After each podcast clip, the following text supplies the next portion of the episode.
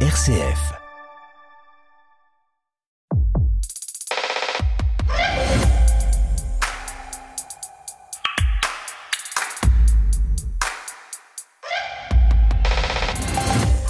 Bonjour à tous et bienvenue dans Effervescence, le magazine de l'étonnement culturel.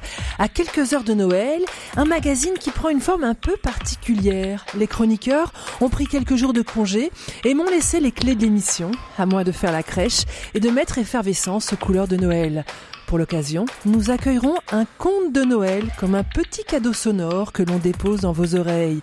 Un joli moment de radio en partenariat avec les magazines Bayard. Alors jusqu'à présent, hein, c'était Panorama qui demandait chaque année à un écrivain de lui écrire un conte pour renouveler l'approche de Noël tout en perpétuant son esprit. Cette année, c'est l'hebdomadaire Pèlerin qui prend le relais. Dans cette émission, il y aura donc un conte, de la musique, de belles images et des enfants sages. Les enfants sages, ce sont deux acteurs essentiels à RCF qui ont accepté de partager avec nous un coup de cœur de Noël.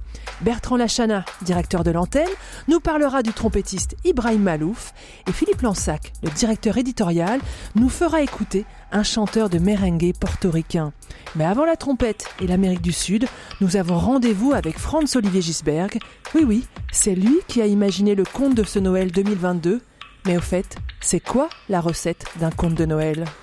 Effervescence, une émission présentée par Stéphanie Gallet.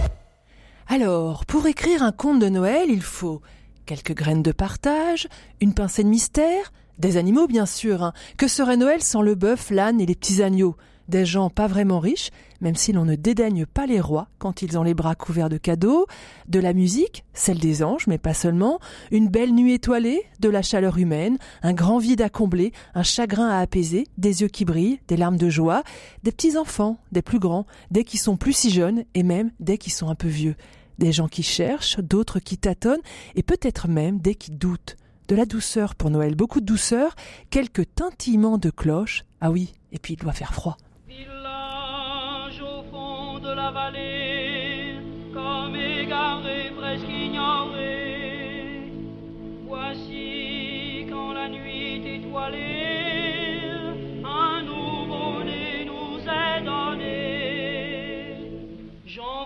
Jean-François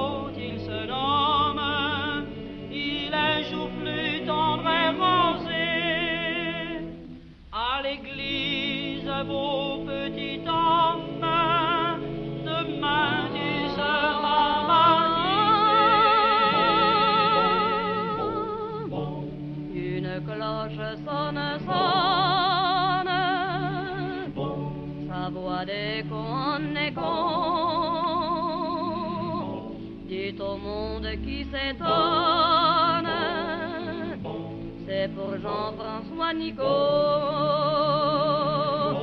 c'est pour accueillir une âme, une fleur qui s'ouvre au jour. À peine, à peine une flamme, encore faible qui réclame protection, tendresse, amour. Et ça se passe où un conte de Noël? Le premier Noël, il y a plus de 2000 ans, c'était dans une petite étable en Palestine. Mais depuis Noël, c'est partout dans le monde. Cette année, avec Franz Olivier Gisberg, notre conte de Noël nous emmènera en Arménie. Mais avant de retrouver cet écrivain journaliste, je voudrais revenir sur les aventures de Noël, le calendrier de l'Avent de RCF. Chaque jour, nous avons proposé des petites pépites qui racontaient Noël, des histoires vraies qui montraient comment Noël pouvait illuminer une vie parfois difficile. Il y a eu cette maman qui racontait un Noël à l'hôpital autour de son petit garçon blessé et de la douceur du personnel soignant. Il y a eu ces petites filles se réveillant pendant une hospitalisation sous une pluie de papillons roses, cette jeune femme exilée tout juste arrivée en France et dégustant pour la première fois des coquilles Saint-Jacques, ce jeune homme se faisant faire la leçon par des SDF. Autant d'histoires, de petits contes de Noël que vous pouvez retrouver sur rcf.fr à la page des aventures de Noël. Allez, juste pour le plaisir, on écoute Christine. Si j'en crois euh, la narration de mes parents, euh, c'est le Noël de mes 5 ans. Euh, ce matin de Noël-là, au pied du sapin, il y a une luge. C'est bon cadeau de Noël. En plus, c'est une luge que mon papa a faite. Mais misère de misère, il n'y a pas de neige. Mais comme je suis sans doute une petite fille pieuse, je vais devant la crèche C'est toujours au dire de mes parents, et je prie très fort pour qu'il y ait de la neige. Ma maman, qui est une femme pleine de bon sens, essaie de me dire que le bon Dieu ne fait pas tomber la neige même pour faire plaisir aux petites filles de 5 ans. Mais je ne veux pas la croire. Elle réussit néanmoins à me convaincre que je peux peut-être continuer à aller prier à la messe avec eux. Alors nous allons à la messe, on habite un petit village, l'église est juste à côté de la maison, et se déroule la messe de Noël. Et quand nous sortons de l'église, il est tombé un centimètre de neige qui a blanchi le village. Et euh, donc il y a la, la neige partout. Un centimètre, ça suffit à faire du blanc.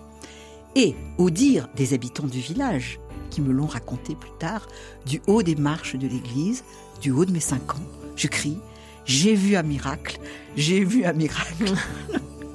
Alors mes parents se sont d'ailleurs un peu honteux de voir cette petite fille qui crie J'ai vu un miracle, j'ai vu un miracle. Je me suis toujours demandé si une part de ma foi n'était pas euh, installée sur ce premier miracle de Noël de mes cinq ans. Voilà, c'était Christine. Et si je me rappelle bien, elle était à la case numéro 8 des aventures de Noël. Je vous propose maintenant de rencontrer Franz Olivier Gisberg. C'était début décembre, c'était un jour où tout le monde était dans le rush. Lui comme nous, tout le monde était pressé. Nous avions un temps très limité de studio, il avait un autre rendez-vous après, bref, il y avait de quoi être stressé. Mais non, il est arrivé, bonhomme, hyper sympa, prenant l'affaire très au sérieux, et après avoir enregistré son compte, le concert des animaux, il a accepté de répondre à quelques-unes de nos questions. Bonjour Franz-Olivier Gisberg. Bonjour. On vous connaît comme journaliste, écrivain, et là on va vous découvrir comme conteur. Il y a quelques années, vous avez écrit un conte, Le concert des animaux. C'est un conte qui se passe en Arménie, et on va, vous l'avez enregistré pour les auditeurs de RCF, les lecteurs de Pèlerin. Quel est votre lien avec l'Arménie? Euh, ma femme est arménienne, moitié arménienne, et elle m'a fait découvrir l'Arménie il y a quelques années, et c'était un coup de foudre. Moi j'ai beaucoup voyagé, j'étais euh, journaliste, grand reporter, euh, j'étais partout, j'ai l'impression. Euh, et ce pays, euh, je l'ai trouvé absolument merveilleux. Et il y a un mot qui résume l'Arménie, c'est la bienveillance. La bienveillance, c'est, bon, alors vous avez la capitale, les ça ressemble un peu à Greenwich Village pour ceux qui sont allés à New York. C'est-à-dire vous avez une espèce de diaspora qui vient de partout d'ailleurs, euh, qui parle en général anglais ou qui parle aussi français. Et euh, bon, c'est une vie euh, très animée le soir, les restaurants. Enfin, y a voilà, il y a toute une vie. Mais vous sortez des Revan et vous allez euh, dans des pays. Alors là, j'ai envie de dire des pays lointains, parce qu'on a l'impression qu'on retourne euh, peut-être au 19e ou au 18e siècle. Vous avez des gardiens de vaches, par exemple, à cheval, avec des pics. Enfin, c'est très étrange. Et puis, euh, vous avez euh, des monastères inouïs. Moi, je suis fasciné par. J'ai fait souvent avec ma femme, d'ailleurs, le tour des mêmes monastères, parce que j'y suis retourné, bien entendu. J'ai eu un tel coup de foudre. Euh, c'est pas seulement euh, les paysages qui sont sublimes. Les monastères, euh, Noravang par exemple, c'est un, c'est un coup de foudre incroyable. Et puis, puis c'est un monastère vivant. Il y a, il y a Noravang qui est un prêtre qui ressemble d'ailleurs beaucoup au père Armène euh, du conte. Euh, j'ai fait un peu, oui, c'est un géant avec une, grande barbe et très solide, très fort, qui a peur de rien, quoi. Et pourtant, on entend parfois les tirs euh, pas loin. Enfin, on sent la guerre tout près. Et il est là, il tient, il tiendra jusqu'au bout, quoi. Un Arménien de qui vient du Liban, qui était qui, qui, est arrivé en Arménie il y a quelque temps et, qui est qui résume bien ce pays, c'est-à-dire il y a bienveillance, douceur et force de caractère. Ah, c'est pas du tout un pays belliciste. Euh, c'est un pays qui a été victime, victime du génocide euh, turc euh, en 1915. Il y a plus d'un million, un million et demi, enfin les chiffres varient. Évidemment, il n'y a pas eu de vraies euh, statistiques, mais euh, c'était considérable le, le, génocide de 1915. Ils vivaient avec ça, il n'y a pas eu que ce génocide. C'est un pays qui a été régulièrement euh, enfin, victime de sortes de pogroms en permanence de la part de différentes populations de la région. Et aujourd'hui, comment vont les Arméniens? Vous avez évoqué les, les... Bah, les Arméniens, ils, vont peur. Les bruits de la guerre? Pardon. Les, et aujourd'hui, comment vont les Arméniens? Vous avez évoqué les, les, bruits de la guerre en, en arrière-plan. Euh... Oui, on les entend. Euh, les, les, Arméniens, ils ont peur. Ils ont peur, mais en même temps, euh, comme je dis, il y a cette espèce de force de caractère qui ressemble parfois un peu à du fatalisme. Euh, c'est, c'est, oui, il y a une force intérieure dans ce peuple. C'est, mais c'est sûr que la situation est compliquée. Vous nous l'expliquez un petit peu? Ah bah, C'est très simple. C'est euh, l'Azerbaïdjan et la Turquie euh, ont décidé de l'asphyxier. Ils veulent faire ce grand corridor le long du pays qui couperait en fait l'Arménie de l'Iran et l'Iran c'est son seul poumon puisqu'elle est entourée d'ennemis d'ennemis qui veulent sa mort. Bon, il y a un petit bout de frontière avec la Géorgie. Traditionnellement, les relations sont très mauvaises. Et donc, euh, euh, évidemment, avec la Turquie et l'Azerbaïdjan, euh, on sait que c'est bon. Il y a eu cette guerre de l'Artsakh, et puis et puis on a sentiment qu'ils veulent finir le travail, qu'ils veulent finir la guerre. Et donc, en asphyxiant avec ce corridor euh, ben, en asphyxiant littéralement l'Arménie, en l'empêchant d'accéder à l'Iran, parce que y a une espèce de tradition. Euh, euh, c'est vrai que bon, l'Iran c'est un pays chiite, comme vous le savez, ce n'est pas sunnite, et il y a une espèce de tradition, oui, de oui, il y a une forme d'amitié. vous voyez très bien, il y a, une grande, une grande mosquée iranienne Erevan, et il y a énormément d'Iraniens qui passent, puis surtout le commerce. Enfin, il, se passe des choses tout le temps en permanence. Vous voyez bien, euh, quand, vous êtes sur les routes, euh, enfin, c'est vraiment une, route de commerce, quoi, avec des gros camions qui vont, qui viennent, etc., dans tous les sens. Et donc, évidemment, coupant euh, l'Arménie de, tout contact avec son sol comment dire, c'est pas, je dirais pas que l'Iran est un allié, mais enfin c'est son poumon, c'est un pays avec lequel il peut au moins communiquer, puisque tous les autres sont des ennemis. Euh, eh bien, forcément, on aboutira à, comment dire, une sorte d'asphyxie lente, une mort lente, et puis ensuite, évidemment, la destruction. Euh, en France, l'Arménie, c'est euh, une tragédie oubliée. Comment vous expliquez ça? On en parle très très peu finalement de l'Arménie. Oui, euh, on, parle évidemment peut-être plus des Kurdes, euh, mais les Kurdes c'est aussi atroce. C'est-à-dire que euh, les, le pouvoir turc actuellement, enfin Erdogan, qui est un dictateur horrible, veut vraiment éradiquer, détruire les Kurdes, notamment les Kurdes qui ont réussi à créer ce, ce petit État libre, le Rajava, au, au, nord de la Syrie. Bon, ça c'est une obsession. Mais derrière il y a aussi l'obsession arménienne, c'est-à-dire il reconnaît pas le génocide et, et voilà il fait, et puis vous voyez très bien cette politique consiste toujours euh, à, dire que euh, l'agressé est un agresseur. C'est la politique de l'Azerbaïdjan, euh, mais comme l'Azerbaïdjan arrose beaucoup les journalistes, les politiques, enfin il y a beaucoup de gens qui sont, faut bien dire les choses. C'est un pays qui, oui, qui utilise ce qu'il appelle la diplomatie du caviar, c'est-à-dire on fait des cadeaux, on paye les gens, des politiques importants d'ailleurs, et puis et puis et puis oui des confrères, il faut bien dire. donc il y a toujours l'idée que l'Arménie tire sans arrêt, attaque l'Azerbaïdjan et c'est pour ça que tout le monde sait sur place, quand on voit les choses, ça se passe pas comme ça. C'est-à-dire, euh, l'Arménie, qui est un pays euh, en principe souverain, euh, est victime d'attaques en permanence, y compris sur son propre sol. C'est-à-dire comme s'il cherchait, vous voyez, à, décourager, à faire partir les Arméniens, et puis, et puis peut-être aussi à les provoquer pour, pour, pour créer une espèce de déflagration. Enfin bon, c'est terrible, quoi.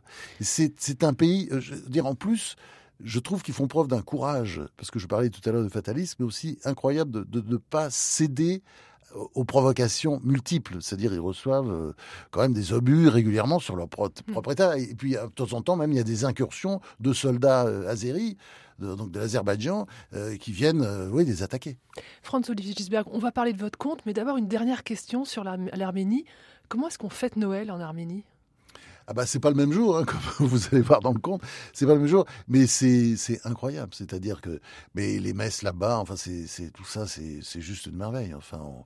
Euh, c'est difficile de pas pleurer à la messe tellement c'est beau, les chants, enfin, ouais, vous avez, vous avez l'impression que, enfin, une messe, elle est, moi j'en ai vu, c'est, on a l'impression qu'il y a Pavarotti et Calas, la Calas qui sont dans le cœur, quoi. C'est, juste incroyable, c'est très important.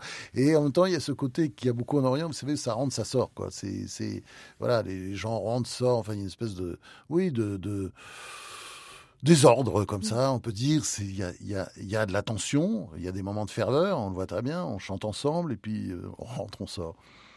Alors le conte commence par un chien qui hurle à la mort et qui hurle le départ de, son maître parti à la guerre. Comment vous est venue cette idée, de cette image? C'est très fort. Oh, euh, oui, mais moi j'étais élevé à la campagne. Et euh, c'est vrai que j'ai dans les oreilles des cris de chiens, euh, notamment par exemple rappelé la mort d'un de ses maîtres à côté de la maison. Il y a un maître qui était mort et j'ai entendu le chien comme ça pleurer, pleurer, pleurer, pleurer. Euh, de temps en temps, il hurlait à la mort, mais plutôt il pleurait. C'était un peu différent de ce mm. chien. Et euh, il était bon. Donc le, je, vois les chiens quand on voit les chiens et puis même les chats d'ailleurs, parce que les chats sont beaucoup moins intelligents que les chiens. Qui, les chiens qui eux-mêmes sont beaucoup moins intelligents que les porcs, euh, qui se reconnaissent tout de suite dans la glace, ce qui n'est pas le cas du chien. Vous voyez, vous mettez un miroir devant un porc, il sait tout de suite qui c'est, il regarde, ça l'amuse. Le chien, lui, on n'a pas le sentiment qu'il comprend. Alors bon, Et euh, simplement, je, je, je, quand on a vécu longtemps comme moi à la campagne, on voit les liens qu'il y a entre euh, les animaux et les humains. On voit que le chat, il sait quand vous êtes malade. C'est-à-dire, euh, si vous avez, par exemple, enfin, une sale maladie là qui commence à courir dans le ventre, il a tendance à se mettre sur votre ventre. Enfin, on sait ça, tout ça. Et puis, si vous êtes très malade, il va vous accompagner, il sera toujours avec vous, sur vous, etc. le, le chien, c'est la même chose. Et, l'idée du, chien qui pleure son maître, euh, franchement, euh, quand on a vécu à la campagne, ça, c'est quelque chose que j'ai, j'ai pas, j'ai entendu ça une fois vraiment très nettement, et je crois l'avoir certainement entendu aussi d'autres fois. mais je me souviens d'un chien en particulier, euh, tout près de la maison. Et c'était important pour vous de parler, en ce temps de Noël, de parler du lien qui unit les humains et les animaux? Oui, parce que vous savez, c'est très important Noël. D'abord, on pense toujours à ceux qui souffrent les humains, évidemment. Euh, ceux qui sont dans la misère, je me souviens quand j'étais tout gauche, j'avais écrit un petit poème comme ça, ils sont tristes, les vieux, enfin c'était des deux petits vieux sans le sou, etc de petits poèmes que j'ai refait plusieurs fois d'ailleurs, mais j'avais 10 ans, 12 ans, mais j'ai retrouvé récemment, c'est pour ça. Et c'est vrai qu'on, c'est spontanément, on pense, on pense à ceux qui souffrent. mais parmi eux, il y a aussi les, il y a les animaux aussi. Pour moi, c'est, comment dire, vous savez, ça ne se divise pas la compassion. Il y a une belle phrase de Lamartine là-dessus, mais il n'y a pas celle pour les animaux et celle pour les chiens, c'est la même. C'est la même. Et je pense que ceux qui nous disent, occupez-vous d'abord euh, des humains, euh, on s'occupera des animaux après, sont ceux qui n'ont pas de compassion en général. Je crois que vraiment la, compassion ne se partage pas. C'est tout où ça n'existe pas. Donc moi, oui, je, je, ne distingue pas, même si c'est vrai que je vais spontanément vers mes amis euh, humains parce que je suis plus proche d'eux que des animaux. Mais, mais oui, les animaux, c'est important, bien sûr. Bien sûr, et puis, et puis vous savez très bien qu'il y en a beaucoup d'ailleurs qui euh, bah, souffrent particulièrement à Noël, parce que Noël c'est une fête où on mange quand même beaucoup de beaucoup Alors de viande, justement, justement, c'est un, un, conte végétarien. C'est un clin d'œil, une concession à l'air du temps ou c'est une ah conviction non, profonde moi je suis végétarien depuis toujours. Je suis végétarien depuis très longtemps, mais justement j'étais élevé à la campagne, je voyais tuer les animaux, puis au bout d'un moment c'était insupportable et donc j'ai, oui, j'ai commencé à éliminer euh, beaucoup de bêtes de mon assiette et aujourd'hui, oui, je suis végétarien depuis. Moi, je suis végétarien depuis très longtemps. Ça va faire ça vous donne une idée de mon âge, euh, c'est plus de 50 ans, vous voyez, depuis 55, j'irai depuis 55 ans. Et euh, je n'ai aucune séquelle, parce que souvent, vous voyez, les, carnivores vous disent Mais comment tu fais Mais comment tu fais Tu dois avoir des carences. Mais apparemment, j'en ai pas, puisque je suis toujours là, bien vivant. Enfin, je sais pas, je vais toucher du bois quand même, j'espère qu'il y en a dans le studio. Mais euh, oui, je suis végétarien, mais c'est une. En même temps, attendez, je n'embête personne. Je ne suis pas un végétarien agressif.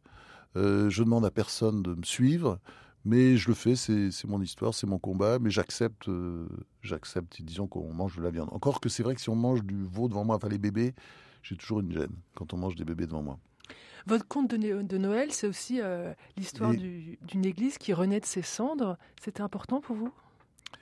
Bah, vous savez, l'église qui renaît de ses cendres, euh, c'est. J'étais élevé en Normandie et je suis toujours frappé des bombardements. Ça, c'est mon père donc, a fait le débarquement. C'était un GI américain, il a fait le débarquement. Et j'ai vécu en Normandie où mon père a rencontré ma mère. Et bon, ils sont, après, ils sont allés aux États-Unis, mais enfin, ils sont revenus sur, euh, cette terre qui n'est pas ma terre natale, mais enfin, qui est ma terre de cœur, la terre de ma mère.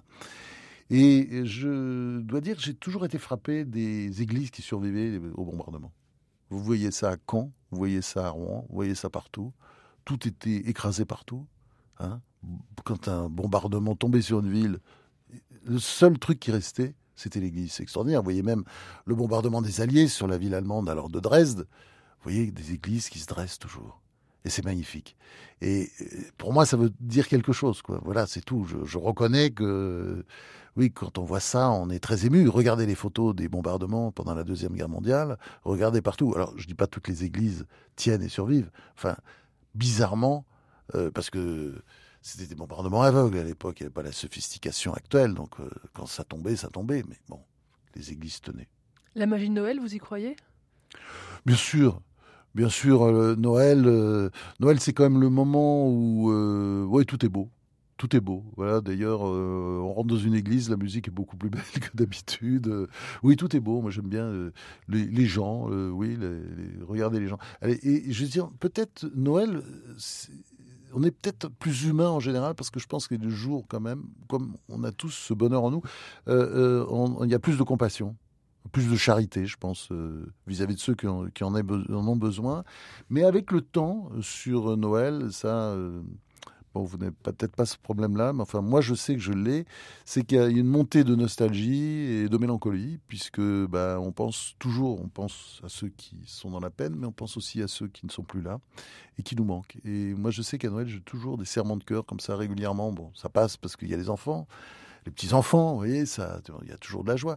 Mais euh, en même temps, euh, voilà, brusquement, il y a des absences et on pense euh, aux parents, aux grands-parents, enfin tous ceux qui sont partis depuis longtemps. François-Olivier Gisbert, vous avez un vœu pour Noël? J'ai, oui, ben, j'ai tellement de vœux, c'est difficile. Et puis alors, les vœux pour qu'ils s'exaucent, c'est bien de, c'est bien en général de ne pas les dire. Donc euh, moi je fais des vœux. De temps en temps je vais allumer un cierge dans les églises et je fais un vœu. Mais c'est vrai que je, quand on me demande quel vœu tu as fait, je, ne le dis pas.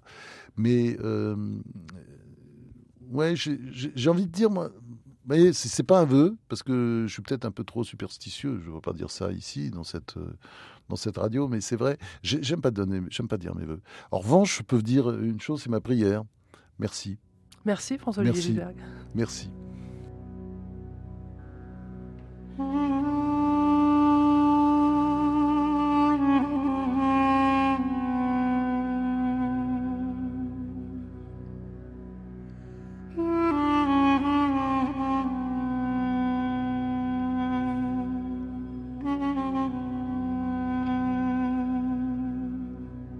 La première fois que je l'ai entendu, j'ai cru que c'était un loup. Il y en a beaucoup dans les montagnes d'Arménie il avait le même chant mélancolique et mélodieux qui donne le frisson. La nuit, le jour, le chien hurlait à la mort. Il y avait quelque chose d'infiniment triste dans sa voix, comme s'il voulait faire partager un gros chagrin sur la terre comme au ciel. Autour de lui, tout pleurait. Les herbes, les arbres qui perdaient leurs feuilles dorées, et les dernières fleurs, leurs pétales maculés.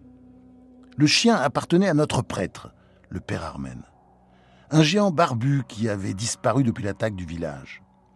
L'animal était toujours posté au même endroit, devant l'église, un bâtiment de près de mille ans, perché sur un mamelon, que la guerre de l'Artsakh avait transformé la veille en un ramas de pierres, de gravats. Seule la rotonde et le tambour, donc le cœur, tenaient encore debout.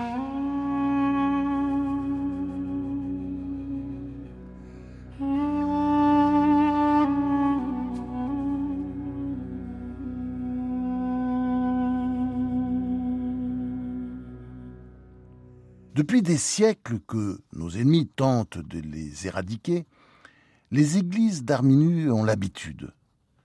Avec leurs assauts, elles font les mortes. On croit parfois qu'elles ont été détruites pour toujours, mais elles ne meurent jamais. Dieu les accompagne comme elles accompagnent notre pays. Même quand nos ennemis les font tomber, elles finissent toujours par se relever. La résurrection des pierres est une spécialité de l'Arménie le pays des églises éternelles. Quand les ennemis nous envahissent, elles s'attendent toujours au pire. Elles ont raison. Non contents de détruire, massacrer, voler ou violer, comme tous les envahisseurs, les soldats verts s'acharnent sur elles, notamment sur les croix du Christ, qu'ils brisent à tour de bras. Pour eux, c'est comme un jeu, à en juger par leur rire quand ils font ça. Ils s'amusent bien. Le jour de l'attaque, après avoir dévasté l'église, tiré sur plusieurs maisons et tué quelques personnes à la volée, les soldats verts étaient repartis très vite, en laissant derrière eux de gros nuages de poussière. Ils avaient encore beaucoup de travail ailleurs. Heureusement que nous habitions au pied du Mamelon, à 300 mètres de l'église. Sinon, les hurlements du chien auraient été insupportables. Mais là où il était, l'animal ne pouvait déranger personne. À part nous, il n'y avait que le ciel ennuagé qui aurait pu se plaindre du bruit.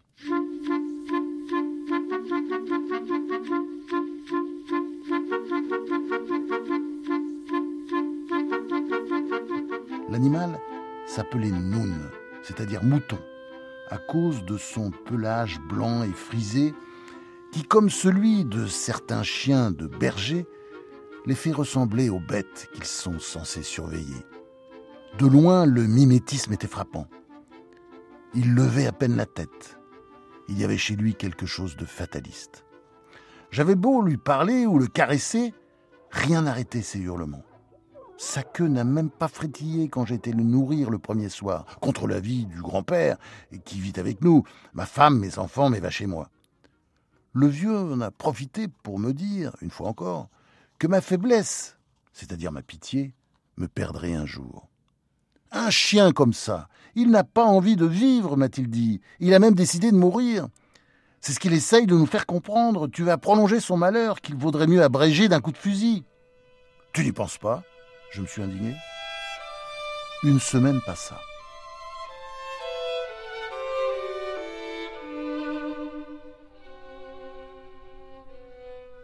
Alors que l'automne perdait ses couleurs, le froid commença à nous mordre les mains, les pieds, les oreilles.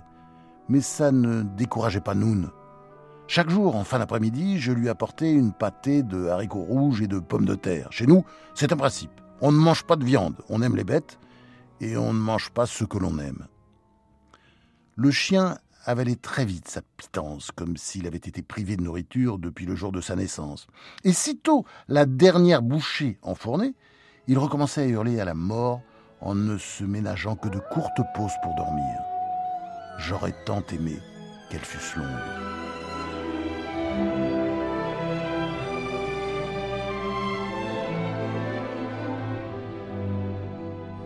À la maison, je sentais monter une mutinerie. On dormait tous très mal. Il faut que tu trouves une solution, m'a dit un jour Anouche, ma femme, à la septième merveille du monde, aux cheveux noirs comme l'obsidienne. Ce chien nous fait subir un supplice affreux. Tout le monde dans la famille est en train de devenir fou. Moi aussi, lui ai-je répondu. Pourquoi ne mettrais-tu pas des somnifères dans sa pâtée du soir demanda-t-elle. Ça nous ferait de bonne nuit. Je n'ai pas répondu. Je me suis inquiété quand, le même jour, une génisse nommée Astrig est venue ajouter sa voix à celle du chien. Elle appartenait à un couple de voisins dont l'époux, réserviste, était mort quelque temps plus tôt sur le front. Cette bête est en deuil, m'a expliqué la veuve. Sa mère étant morte après avoir vélé, c'est mon mari qui l'a élevée. Elle ne veut pas m'écouter. La jeune femme me demanda de l'aider à ramener sa génisse chez elle dans son étable. Mais l'animal n'avait rien voulu entendre. Elle était encore plus têtue qu'un âne. Rien ne pourrait l'empêcher d'accomplir sa mission, meugler sa peine à l'infini en attendant l'impossible retour de son maître.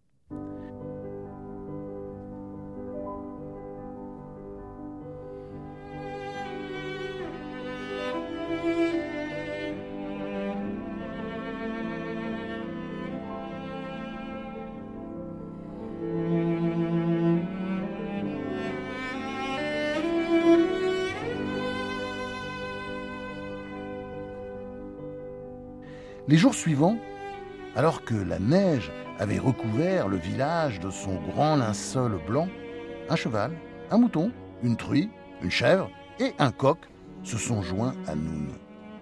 Tous pleuraient à tue-tête les morts ou les disparus du village. La presse et la télévision s'emparèrent de l'histoire, et les animaux devinrent l'attraction de la région, d'où l'on venait en pèlerinage assister à leurs concerts, sans oublier de leur donner du fourrage, du pain rassis, de l'avoine ou du blé. Ma femme ne se plaignait plus du bruit. Elle avait eu une idée de génie qui nous a permis de tirer profit de la situation. En plus du reste, Anouche était la reine des Engialov Hats, ces délicieuses crêpes arméniennes fourrées d'un mélange d'herbes mi-cuites de l'artsac, et avec nos enfants, elle se mit à en fabriquer à la chaîne pour les pèlerins le froid de décembre affamait. Grand-père tenait la caisse. Les affaires marchaient bien. Moi, je continuais à m'occuper de nos huit vaches et de ma petite production de fromage tressé que nous vendions aussi aux personnes de passage. L'événement s'est produit le 5 janvier, la veille de l'épiphanie, l'équivalent de votre 24 décembre. Alors que je sortais de l'étable où un veau venait de naître, j'ai entendu une voiture s'arrêter puis repartir, avant d'apercevoir une ombre s'approcher de la maison. Je ne l'ai pas reconnue tout de suite. Il neigeait fort, et on y voyait gouttes dans la purée blanche qui nous tombait dessus. C'était le père Armen, notre prêtre.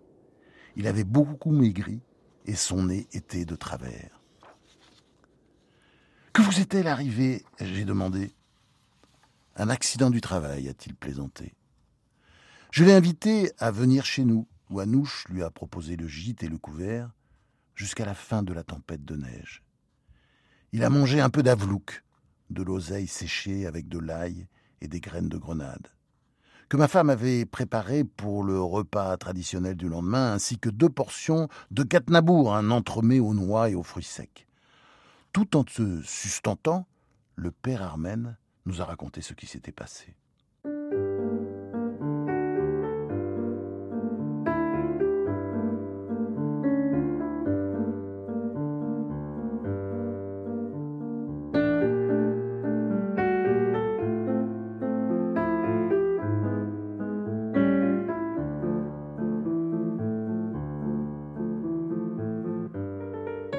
Après avoir été emmené dans un camp, il avait été molesté et humilié pendant plusieurs semaines par les soldats verts qui finirent par l'utiliser comme monnaie d'échange. J'ai découvert que je valais très cher, s'est-il amusé. Dix soldats ennemis, voilà ce que l'Arménie a offert pour ma libération, c'est pas mal, non? Il n'avait pas fini son histoire quand on a gratté à la porte. C'était Noun, qui s'est jeté sur lui et lui a pourléché goulûment le visage en jappant pendant que le prêtre lui a embrassé le front, le museau, la gueule. Noun a fait tout ce qu'il a pu, a dit le père Armen. Quand les soldats verts étaient entrés dans le cœur de l'église qui avait résisté aux tirs de mortier, ils avaient trouvé le prêtre à genoux, en train de prier devant l'autel.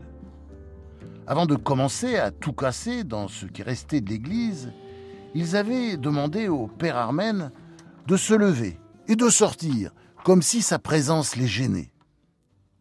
Après avoir haussé les épaules, il avait continué à prier. L'un des hommes lui avait donné une gifle, un autre lui avait méchamment tiré l'oreille. Le prêtre continuait toujours à prier. Pardonnez-moi, leur dit-il, je suis né pour ça, et je ne sais rien faire d'autre. Les soldats verts se sont énervés.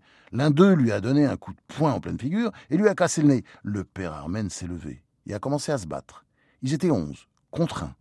En tentant de défendre son maître, Noun s'était retrouvé par terre, assommé par un coup de crosse, laissé pour mort, le crâne en sang. Il faut leur pardonner, a commenté notre prêtre. Ils ne savent pas ce qu'ils font.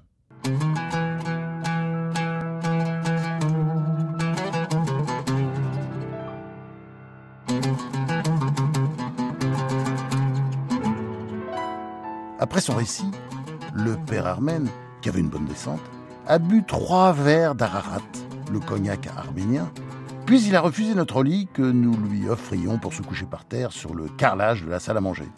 Il n'était pas question qu'il dorme ailleurs. Il m'a demandé de rester avec lui pendant qu'il se déshabillait. Après qu'il eut retiré ses somptueux vêtements noirs, j'ai découvert son secret. Dessous, il portait en permanence une robe tissée avec une matière très inconfortable. Ce n'était pas du crin de cheval, comme celle de Jean Dodsoun en son temps, mais du jute d'Inde. C'est mon vrai habit, a-t-il dit, celui avec lequel je paraîtrai devant Dieu.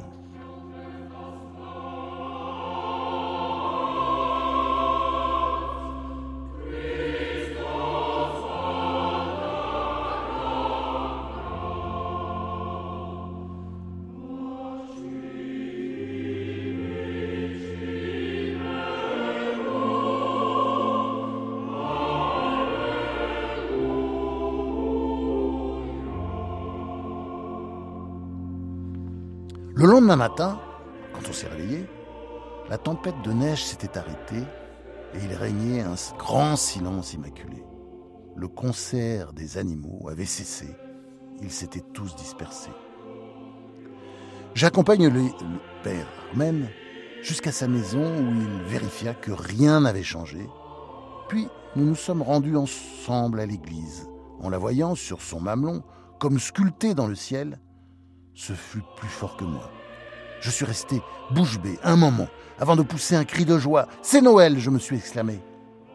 Je savais que Noël, le jour de tous les possibles, était passé, mais son esprit restait encore, et le mot m'était spontanément sorti de la bouche. le père Armen semblait trouver normal le spectacle qui s'offrait à nous. Mais moi, je ne croyais pas mes yeux.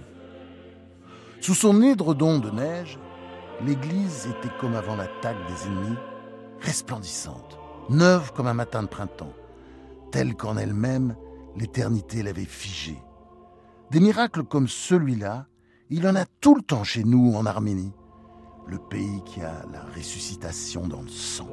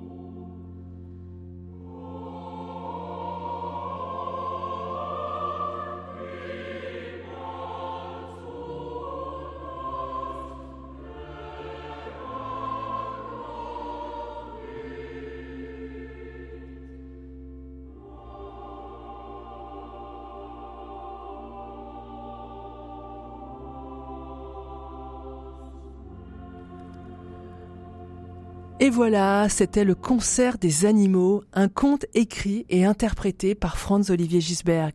Merci à Franz Olivier Gisberg et merci également à Pierre-Henri Paget. C'est lui qui a réalisé l'habillage sonore de ce conte. C'est grâce à lui que vous avez pu entendre du duduk, cette flûte en bois d'abricotier qui incarne le son de ce petit pays au destin tragique, l'Arménie. Et sachez que vous pouvez retrouver ce conte dans les pages du numéro de Noël de l'hebdomadaire Pèlerin. Effervescence Stéphanie Gallet. Merci d'écouter Effervescence. Et pour Noël, votre magazine de l'étonnement culturel prend une forme un peu particulière. J'ai demandé à des chroniqueurs inhabituels de participer à l'émission. Dans quelques minutes, nous retrouverons Philippe Lansac, le directeur éditorial de RCF, et qui est aussi à l'origine du podcast Quand je serai grand, sur l'enfance des grands aventuriers. Mais pour le moment, on écoute Bertrand Lachana, directeur de l'antenne, qui est un inconditionnel d'Ibrahim Malouf. Je pensais qu'il allait nous parler de l'album de Noël de notre trompettiste préféré. Il l'avait sorti l'hiver dernier, mais pas du tout. Eh oui, bonjour Stéphanie. Je voulais vous partager aujourd'hui un véritable coup de cœur musical avec le dernier album d'Ibrahim Malouf qui s'appelle Capacity to Love, ça veut dire capacité à aimer, et qui est sorti le 4 novembre de cette année. Bon, c'est vrai, j'ai un a priori positif à chaque fois que je vois Ibrahim Malouf sortir un nouvel album ou réaliser la bande-son d'un film, comme euh, celui de Gad Elmaleh, Reste un peu, dont on a beaucoup parlé aussi sur RCF et qui est vraiment très bien. Alors pour ceux qui ne le connaissent pas encore très bien, Ibrahim Mahalouf, c'est un artiste franco-libanais, un musicien complet comme il en existe peu, hein. inclassable, improvisateur hors pair, un trompettiste de génie avec sa trompette à quatre pistons, vous savez, une trompette avec des quarts de ton qui lui permet de donner une touche orientale unique à sa musique, aussi bien dans le jazz que le classique, la pop, le funk. Et euh, Ibrahim Malouf, c'est un artiste qui se réinvente en permanence. Alors sur cet album, Capacity to Love, qui est son quinzième, Ibrahim Malouf a vraiment cherché à sortir de sa zone de confort, comme il dit. Il est allé sur des terrains de jeu inattendus pour lui, comme le hip-hop et la culture urbaine américaine. Alors moi j'avoue que c'est pas trop ma tasse de thé au départ, cette musique de jeune, entre guillemets, donc je ne suis même pas allé l'écouter tout de suite. Et puis il y a quelques jours, j'ai eu la chance de le voir en concert. J'avais pris des places il y a, bien longtemps. Et là, bah, j'ai pris une claque, hein, je dois bien l'avouer. Je croyais que je n'aimais pas le rap ni le hip-hop. Eh bien, encore une fois, je me suis trompé. Et il le dit très bien sur scène Ibrahim Malouf. Tout est histoire d'ouverture, de tolérance. Et cet album, je le cite Ibrahim Malouf parce que c'est vrai, il dit C'est un hymne à l'inclusion, au partage et à l'identité dans un monde où revendiquer sa différence est devenu clivant. Donc ça y est, j'aime le hip-hop et la musique urbaine, enfin en version Ibrahim Malouf, bien sûr. Il faut dire aussi que pour partager tout ça sur scène, Ibrahim Mahalouf s'est entouré de musiciens aussi inattendus que talentueux, et notamment deux très jeunes artistes, deux petits génies de la production, hein, des spécialistes de la musique urbaine, le français Newton et l'américain Henry Woz. Et je ne voudrais pas oublier de mentionner non plus ses acolytes habituels que sont François Delporte à la guitare, le pianiste allemand Frank Voest et un jeune saxophoniste roumain Mirai Pirvan qui m'a beaucoup impressionné sur scène. On retrouve aussi des super collaborations sur cet album, des gens comme Gregory Porter, qui a trouvé le nom de l'album, Capacity to Love, M, Mathieu Chédid, Sharon Stone, oui oui, l'actrice, et des inconnus pour nous en France comme Alemeda, jeune chanteuse américaine d'origine éthiopienne, D-Smoke, Dear Silas et bien d'autres encore. Au début de l'album résonne même la voix de Charlie Chaplin dans un extrait du célèbre discours final du dictateur, un discours qu'Ibrahim Malouf a en tête depuis des années. Il dit Ce discours m'a touché quand j'étais petit, quand j'ai vu le film avec ma classe à l'école, puis des années plus tard, et j'y repensais souvent, et surtout ces dernières années en voyant une sorte de montée des extrêmes et d'intolérance qui se banalise. Alors comme il le jugeait toujours aussi pertinent 80 ans plus tard, Ibrahim Mahalouf a décidé de l'intégrer à son album et c'est même devenu une évidence d'ouvrir l'album par ce discours. Pour finir, je vous propose d'entendre un peu de musique quand même, un peu de soleil sud-américain en cette veille de fête de Noël avec une invitée incroyable d'Ibrahim Malouf. C'est la chanteuse brésilienne Flavia Coelho qui met le feu sur scène, ça je peux vous l'assurer, et qui apporte un flow et une joie communicative sur ce titre qui s'appelle El Mundo.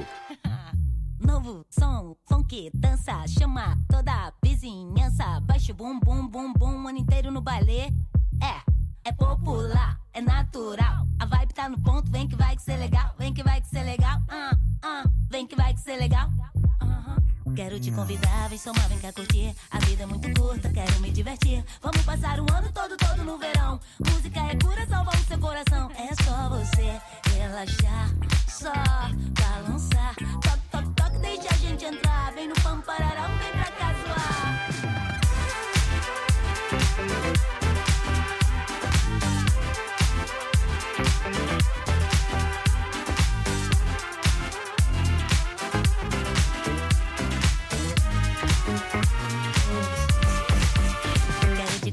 essa noite pra sair. A lua é toda nossa, vem cá se divertir. Quero passar o ano todo, todo no verão. Música é pura, salva o seu coração. É só você relaxar, só balançar. Toc, toc, toc, deixa a gente entrar. Vem no pampararão, vem pra cá zoar.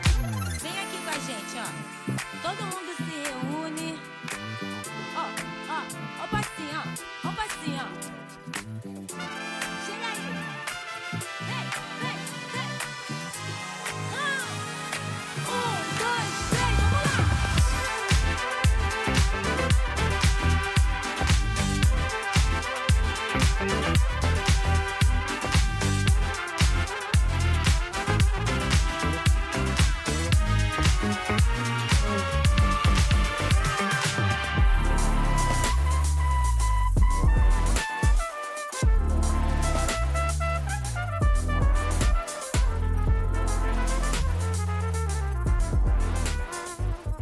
Merci Bertrand.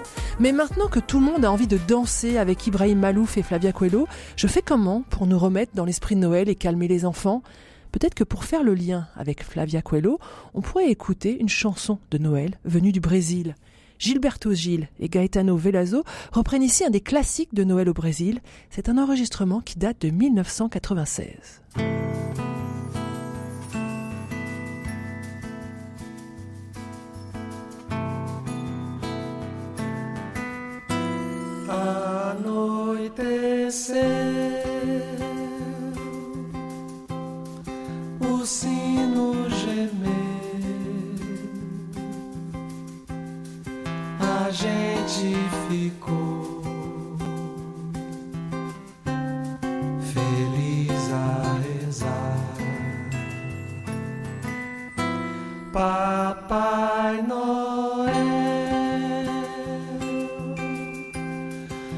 Se você tem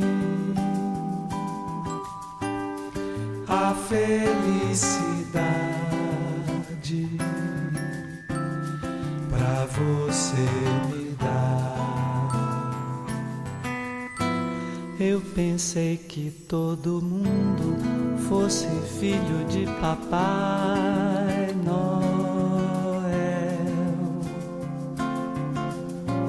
Bem assim, felicidade.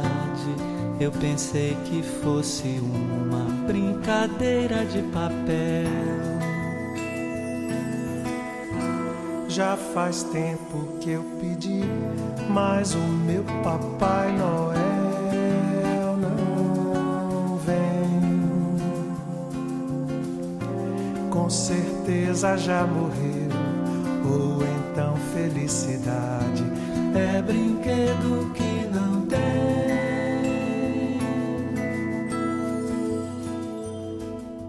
Voilà, deux grandes voix brésiliennes, Gilberto Gil et Caetano Veloso. Effervescence, Stéphanie Gallet. On était au Brésil, direction maintenant les Caraïbes et l'île de Porto Rico. C'est Philippe Lansac qui nous propose ce voyage. Effectivement, Stéphanie, je sais pas vous, mais moi, dans ces deux dernières années, euh, rythmées par les confinements, j'ai découvert que j'avais trois grands besoins pour tenir le coup. Un, me reconnecter à la nature, partir marcher dans la montagne, dans la campagne. Deux, me reconnecter à la lecture, sortir des écrans et lire des romans, des essais, de la poésie, du théâtre. Trois, jouer et écouter de la musique. Et il y a des musiques qui m'ont vraiment porté pendant euh, cette période Covid, quand j'avais pas trop la forme, quand j'avais un peu le spleen. Il y a notamment une chanson d'un musicien portoricain que j'adore. Il s'appelle euh, Juan Luis Guerra. Et cette chanson s'appelle Las avispas, les abeilles. Cette chanson, je l'ai découverte en fait avec une vidéo. Vous savez, une de ces vidéos qui circulaient sur les réseaux sociaux, euh, qu'on se partageait sur les groupes WhatsApp entre amis, en famille. Il y avait des vidéos super rigolotes, euh, des sketchs, et puis aussi des vidéos de musiciens confinés qui pouvaient plus faire de concerts et qui se mettaient à jouer ensemble, en visio, de manière synchronisée. Des performances incroyables d'ailleurs. Il y a eu des orchestres euh, euh, symphoniques, des fanfares, euh, des groupes. Et moi, pendant, je sais plus si c'était le premier, le deuxième ou le troisième confinement, je reçois cette vidéo de Juan Luis Guerra, confiné, qui chante avec ses musiciens. Il y a une pianiste, un bassiste, un trompettiste, un percussionniste au conga, un joueur de maracas. Et cette vidéo, cette chanson m'a mis une pêche incroyable. Tengo un Dios admirable en los cielos y el amor de su Espíritu Santo. Por su gracia yo soy hombre nuevo y de gozo se llena mi canto. Faut dire que j'adore la musique latino. J'ai eu la chance de vivre trois ans au Brésil et de voyager en Amérique latine. Et je suis devenu fan de bossa nova, de samba, de foro, de tango. Et lors d'un voyage en Colombie, j'ai découvert la salsa, bien sûr, mais aussi dans les bars de Carthagène, Cartagena de Indias, sur la côte caraïbe, j'ai découvert le merengue, cette musique hyper dansante venue de Puerto Rico et dont la star absolue est justement Juan Luis Guerra. Alors, cette vidéo de merengue que j'ai reçue pendant le confinement, je l'ai regardée en boucle. Et puis, l'année dernière, en 2021, j'ai découvert que Juan Luis Guerra a sorti un album acoustique avec cette chanson. Et je l'ai écouté encore plus, en allant au travail, en partant courir, dans la voiture, pour me donner la pêche. Et à force de l'écouter, je parle un peu espagnol, mais pas très bien, j'entends que dans cette chanson hyper gaie, hyper dansante, en fait, ça parle de Dieu, de Jésus, d'amour, et puis, et puis d'abeilles. Les abeilles se passent. Alors je comprends pas, je vais chercher sur Internet, sur Google Trad pour comprendre, et je découvre qu'en fait, Juan Luis Guerra est hyper croyant et que euh, chaque vers de cette chanson, c'est en fait un extrait de la Bible, tiré de la Genèse, du livre de l'Exode, du Deutéronome, des lettres de Saint Paul aux Corinthiens. Jesús me dijo que me riera si el enemigo me tienta en la carrera. Y también me dijo, no te mortifiques, que yo le envío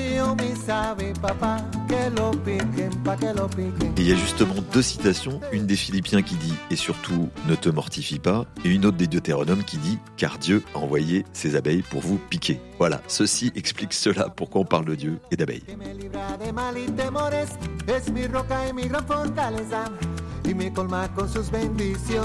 Et je découvre aussi que cet album, il l'a sorti l'année dernière, le jour même de Noël, le 25 décembre, comme un cadeau pour fêter la naissance du Christ.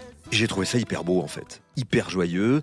Ça m'a rappelé euh, le pape François, dont on va fêter le dixième anniversaire du pontificat dans trois mois à peine, qui, tout de suite à son arrivée, avec son accent argentin incomparable, s'est moqué gentiment mais fermement des chrétiens en disant qu'ils étaient des cornichons euh, enfermés dans un bocal de vinaigre, aigres, voire aigris, pas drôles, et qui les invitait non pas à être prosélytes en jugeant les gens ou à montrer les gens du doigt, mais à être joyeux, à rayonner, d'où son premier grand texte, sa première encyclique, La joie de l'évangile.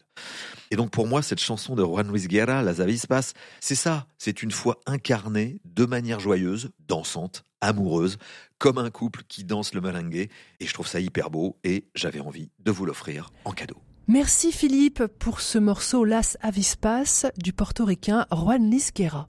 Effervescence, la culture nous unit sur RCF. Eh bien voilà, on s'approche tout doucement de la fin de cette émission. On aura voyagé en Arménie, bien sûr, avec ce conte, le Noël des animaux. On aura aussi été au Brésil et à Porto Rico pour dernière étape. Alors je voulais trouver une image pour illustrer cette émission. Quelle image de Noël donner aux enfants sages? On va laisser de côté le Père Noël, un bonhomme de Coca-Cola, c'est un peu trop dévoyé.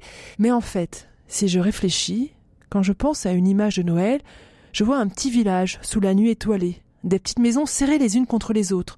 On imagine le feu dans la cheminée, la maison décorée, la crèche et ses bougies, le repas prêt à être partagé, la joie d'être ensemble, de la simplicité et beaucoup d'amour. C'est une image de conte de Noël, il y a un peu de Dickens là-dedans, un petit peu de la petite fille aux allumettes, de la simplicité et de l'amour, c'est ce que je vous souhaite pour ces fêtes. Mais avant de nous quitter, un dernier cadeau. C'était la petite case de notre calendrier de l'Avent, ce 23 décembre. On écoute Alexandre. Alexandre, c'est un résident de Lazare, une colocation solidaire juste à côté de la radio. Pour Noël, je voudrais vous offrir la prière simple de Saint François d'Assise. Seigneur, fais de moi un instrument de ta paix. Là où est la haine, que je mette l'amour. Là où est l'offense, que je mette le pardon. Là où est la discorde, que je mette l'union. Là où est l'erreur, que je mette la vérité. Là où est le doute, que je mette la foi. Là où est le désespoir, que je mette l'espérance. Là où sont les ténèbres, que je mette la lumière. Là où est la tristesse, que je mette la joie. Ô Seigneur, que je ne cherche pas tant à être consolé qu'à consoler, à être compris qu'à comprendre, à être aimé qu'à aimer. Car c'est en se donnant qu'on reçoit, c'est en s'oubliant qu'on se retrouve, c'est en pardonnant qu'on est pardonné, c'est en mourant qu'on ressuscite à l'éternelle vie. Je vous souhaite à tous un joyeux Noël. Merci Alexandre. Je crois que c'est avec les mots de Saint François que je vais vous laisser. Pour ceux qui seront seuls cette nuit de Noël, je vous recommande d'écouter RCF samedi de 21h à 23h. Vous avez rendez-vous pour une grande émission en direct avec Véronique Alzieux, Madeleine Vatel et le père Michel Besmindi. Merci à tous ceux qui ont rendu cette émission Effervescence possible, Bertrand, Philippe et particulièrement Pierre-Henri Paget qui a réalisé cette émission. Joyeux Noël à tous. On se retrouve la semaine prochaine pour le dernier Effervescence de 2022.